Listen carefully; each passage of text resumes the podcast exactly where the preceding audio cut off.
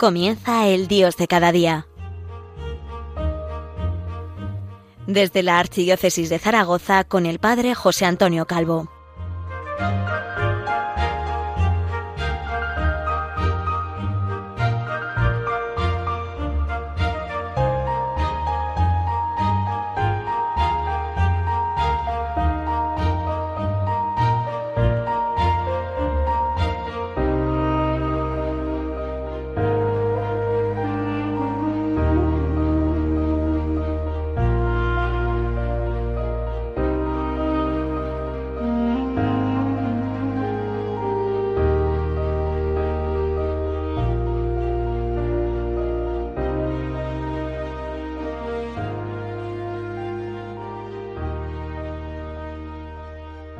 Buenos días desde Zaragoza, la diócesis del Pilar. Les habla el padre José Antonio Calvo. Y en este mes de junio, mes del Sagrado Corazón de Jesús, quiero dedicar mi programa al servicio. Con frecuencia hablamos del servicio en la Iglesia, del servicio de la Iglesia a los más necesitados, pero ¿qué es el servicio? El mayor servicio que Dios ha prestado a la humanidad es sin lugar a dudas la redención. La redención que, va precedida de la creación y que es amplificada a lo largo de toda la historia por la santificación. Una primera búsqueda en, Internet, en Google, me ha permitido encontrar diez habilidades ¿eh? Que dicen son útiles para un agente de atención al cliente. Y, son muy humanas, son muy humanas, pero, pero me parece que encajan perfectamente con el nivel natural del servicio que debe prestar un cristiano, ya sea laico, ya sea consagrado, ya sea sacerdote, ya sea obispo. Me parece que son impresionantes y ojalá pudiésemos poner en acto estas habilidades. La primera, ser educado y respetuoso. ¿Cuántas veces en nuestras comunidades se echa en falta una sonrisa, se echa en falta un dejar pasar, eh, se echa en falta una mirada cariñosa por parte de un sacerdote o de la persona encargada de la sacristía o del despacho? En segundo lugar, tener una gran capacidad de autocontrol. Desde luego, para ser siempre respetuoso y educado, ¿cuántas veces tenemos que mordernos la lengua? Tenemos el ejemplo de San Francisco de Sales, del que todo el mundo de su tiempo destacaba su mansedumbre y su amabilidad. Y sin embargo él se hacía violencia, porque tenía un genio redomado. Lo que pasa, lo que pasa que conseguía controlarse a sí mismo. Una de las eh, siguientes habilidades me parece que encaja muy bien con el ser cristiano, que es el ser positivo. Sí, con optimismo cristiano. Las cosas siempre van a mejor. Cualquier tiempo pasado fue anterior. Y las cosas siempre van a mejor porque es nuestro tiempo es el tiempo de nuestra santificación. Si yo me santifico, el mundo se santifica, la iglesia se santifica. Otra de las habilidades es saber escuchar y ser un buen comunicador. Desde siempre hemos oído esa expresión gráfica, el Señor nos ha creado con dos oídos y una sola lengua. Lo primero siempre es escuchar y la proporción mínima de escucha es el doble, el doble de lo que yo hablo. El doble de lo que hablamos. Saber escuchar y ser buen comunicador, que en cualquier caso significa utilizar palabras de caridad, argumentos convincentes, no porque escondan engaños, sino porque en ellos brilla la verdad. Otra habilidad es ser empático, ponerme en el lugar del otro. No se aceptan las lecciones.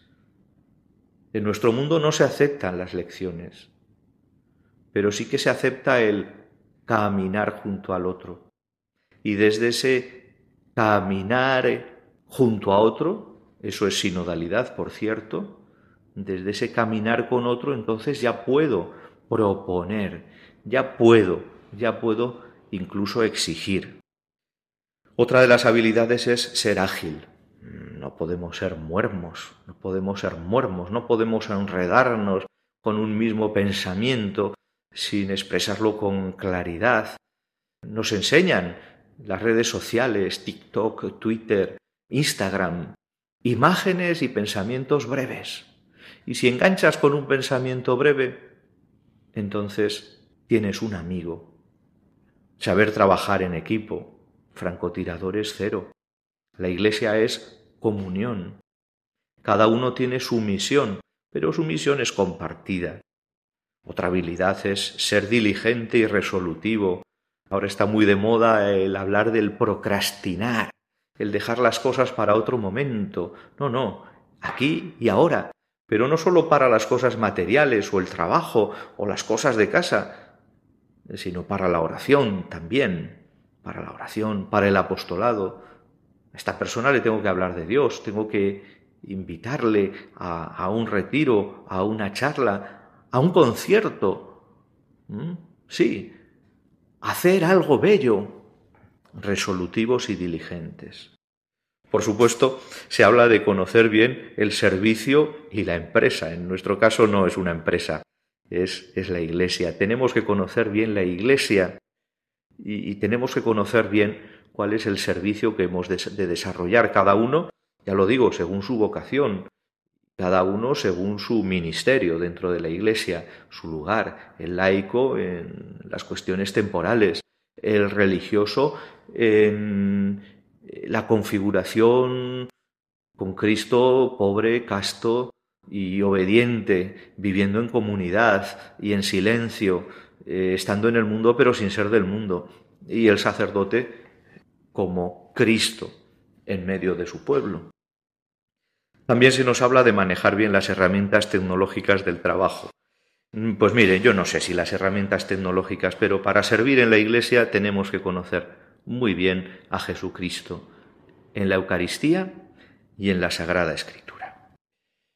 Ya les digo, estas diez habilidades que, se plantean eh, para, un trabajo de atención al cliente en Internet nos, nos van muy bien como primera piedra para hablar del servicio, del apostolado que estamos llamados a realizar, porque a ello hemos sido llamados por nuestro bautismo. Pero, claro, no podemos quedarnos en esto, no podemos quedarnos en esto. De hecho, tenemos, tenemos que acudir a la Sagrada Escritura. Tenemos que acudir al ejemplo de nuestro Señor Jesucristo. Y en concreto yo propongo tres textos. Uno, tomado del Evangelio según San Mateo, en el capítulo 20, versículos del 20 al 28. Sí, cuando la madre de los cebedeos se acerca al Señor para pedir para sus hijos un puesto, cuando llega el reino a su derecha y para el otro a la izquierda.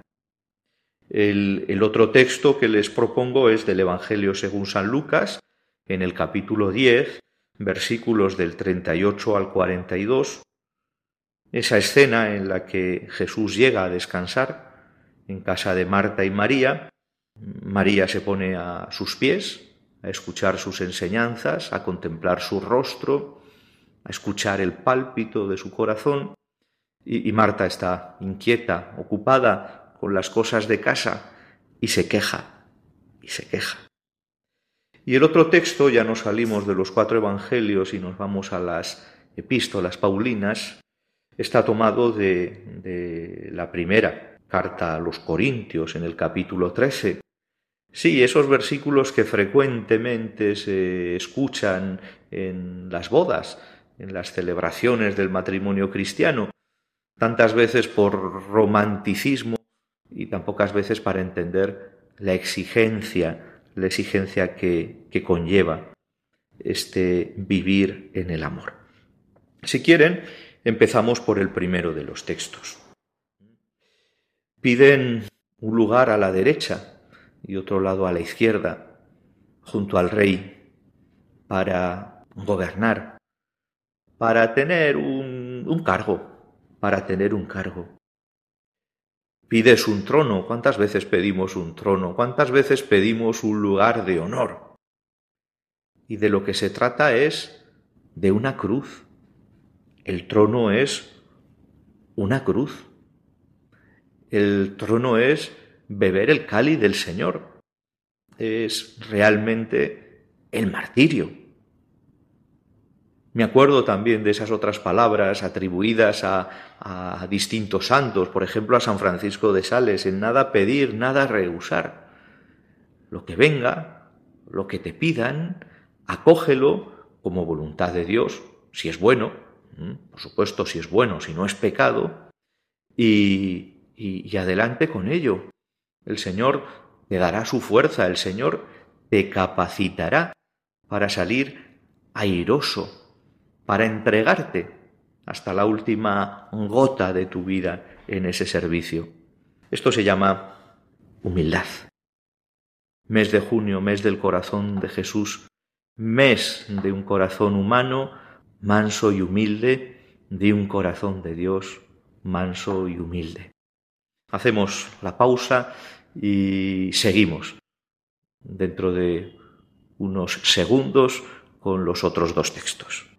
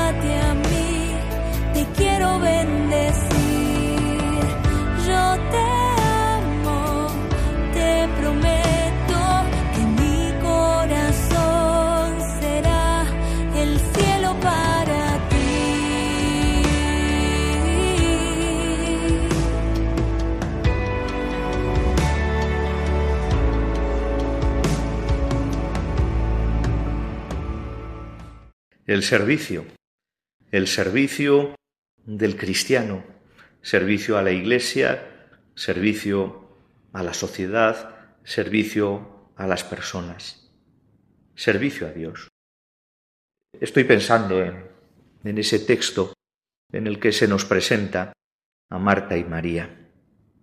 Desde luego que, que Marta está haciendo una cosa muy importante, es la que está limpiando la casa, para que sea un hogar, es la que está preparando la comida, sirviéndola, recogiéndola, es la que se está preocupando de que no falte nada. De hecho, Santa Marta es la patrona de la hostelería. La han elegido como, como patrona. Es necesario, es necesario. Pero también es necesario que cultivemos la otra dimensión, que como María estemos a los pies del Señor. Claro, porque es que si no estamos a los pies del Señor, el servicio se convierte en esclavitud. Si no estamos a los pies del Señor, nos irritamos, nos entra la rabia. Y esto lo experimentamos en todas las familias cuando se reúnen. ¿Verdad que hay unas personas que sirven más y otras personas que sirven menos? Si no lo hacemos con espíritu cristiano, pues no lo entendemos. Y, es verdad que, cada uno puede aportar mucho. Hay una persona que eh, prepara mejor la mesa, pero otra persona que su servicio es contar unos chistes. y no podemos envidiar las capacidades de uno del otro. Desde luego todos somos corresponsables. Los santos padres cuando comentaban este texto del Evangelio según San Lucas en el capítulo 10, Decían aquello de que en tu mismo corazón vivan Marta y María, activos y contemplativos, contemplativos en la acción y activos en la contemplación. ¿Cuánto tiempo tiene que dedicar un monje o una monja a la oración? Pues más de la mitad del día, ¿no? ¿Cuánto tiempo tiene que dedicar un sacerdote? Pues un sacerdote tiene que dedicar, pues, un tercio del día, ¿no? Por lo menos. ¿Y cuánto tiempo tiene que dedicar un laico a, a estar con el Señor? Pues qué menos que media hora de oración, de lectura de la palabra de Dios, asistir a la Santa Misa, eh, comulgar, confesarse. No sé, no, no quiero cuantificar cuánto tiempo tiene que dedicar un laico a Dios, pero lo que sí que está claro es que le tiene que dedicar un tiempo oportuno, el mejor tiempo, porque si no luego a lo largo de la jornada se irá olvidando de él. Se olvidará del Señor de las cosas y se concentrará en las cosas. Perderá la perspectiva.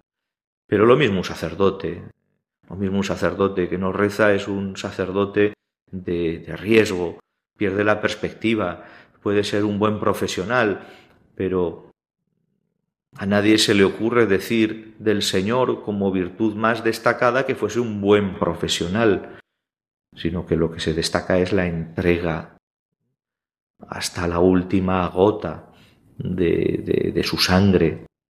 Claro, claro.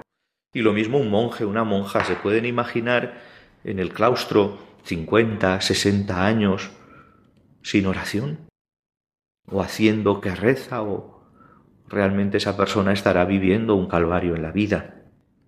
Bien, hemos de saber aquello que, que decía San Agustín, Dios que te creó sin ti no te salvará sin ti. A Dios rogando y con el mazo dando también, ¿no? Ese mazo que significa el trabajo, oración y trabajo, ora et labora. El último de los textos que quiero traer hoy a este Dios de cada día es el canto de, la caridad en la primera carta del apóstol San Pablo a los Corintios en el capítulo 13. Si no tengo amor, no soy nada. Si no tengo a Cristo, no soy nada. Si no tengo caridad, no soy nada. O lo que es lo mismo, para entendernos, como siempre lo hemos dicho, si no estoy en gracia de Dios, si no estoy en gracia de Dios, mis obras no merecen. Mis obras servirán para acercarme, mis obras buenas, para acercarme más a Dios, para poder confesarme, arrepentirme de mis pecados y empezar a llevar una vida buena, pero no podré ayudar a nadie. No podré ayudar a nadie. Porque sin caridad no hay ninguna otra virtud. No hay ninguna otra virtud esa caridad que es el amor de Dios que recibimos en el bautismo, esa caridad que es la Eucaristía, celebrada, recibida, adorada, esa caridad que es Dios Padre, Dios Hijo, Dios Espíritu Santo viviendo, viviendo la vida divina, su vida, dentro de mí, en mí, conmigo, conmigo. Claro, si no tengo amor no soy nada, pero es que resulta que el amor todo lo aguanta, todo lo cree, todo lo espera, todo lo soporta. También dirá San Pablo, omnia in bonum. Todo es para el bien de los que aman a Dios. Sí, la enfermedad, la desnudez, la aflicción, la persecución. Nada podrá apartarme del amor de Dios. Si queremos ser cristianos servidores, si queremos ser cristianos servidores en el Espíritu, tenemos que cuidar una presencia, que es la presencia eucarística. Tenemos que cuidar, cuidar a esa persona que es el alma de nuestra vida cristiana, que es el Espíritu Santo, y, tenemos que sabernos miembros de una comunidad que es la Iglesia, santos, unidos, formados, en camino, testigos, adoradores, reconciliados, dóciles, obedientes. Qué grande es el servicio, pero qué grande es el servicio cuando está bien hecho, cuando está bien hecho, cuando es de Dios. Eh, el mes de junio también se celebra la fiesta, o la memoria litúrgica de un santo de mi tierra, San José María Escriba de Balaguer, que es un santo universal. Y, y él habla del trabajo, la espiritualidad del trabajo. ¿Cuál es la espiritualidad del trabajo? El trabajo como servicio, como eh, locus, como lugar de santificación. Bueno, pues la espiritualidad del trabajo, del servicio, tiene como quicio el trabajo bien hecho. Un servicio mal hecho no es un servicio. Un trabajo mal hecho no es un trabajo, es una birria. Tenemos que esforzarnos por hacerlo bien, con competencia, con eficacia, con perfección. La raíz de esta espiritualidad del trabajo, de la espiritualidad del servicio es la filiación divina, que soy hijo de Dios. Somos hijos de Dios. Somos hijos de Dios y aún no se ha manifestado lo que seremos. Claro, como hijos de Dios, en Cristo, ponemos el alma en todo lo que hacemos. Todo lo hacemos por amor, para gloria de Dios y para bien de las almas. Y esa es la tercera parte de la espiritualidad del trabajo, el fin, la gloria de Dios, la gloria de Dios, la gloria de Dios. No podemos dejar hablar de la gloria de Dios. Es verdad, la gloria de Dios que nosotros tributamos no, no, no, no es, no es eh, Dios mismo, sino lo, lo poco que podemos hacer, lo poco que le devolvemos de lo mucho que Él nos ha dado. Pero ahí la gloria de Dios. La gloria de Dios es que tengamos vida y vida abundante, vida de la que no se acaba, vida de la que está llamada a ser feliz y eterna por los siglos de los siglos. Cuando obramos así, no hay servicios humildes, sino que hay servidores humildes. No hay apostolados humildes, sino que hay apóstoles humildes. No hay trabajos humildes, no hay trabajos que sean despreciables. Al contrario, hay trabajadores humildes.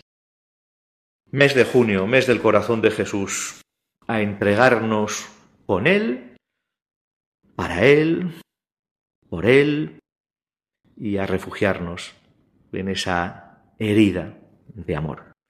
Desde la diócesis del Pilar les deseo un feliz día.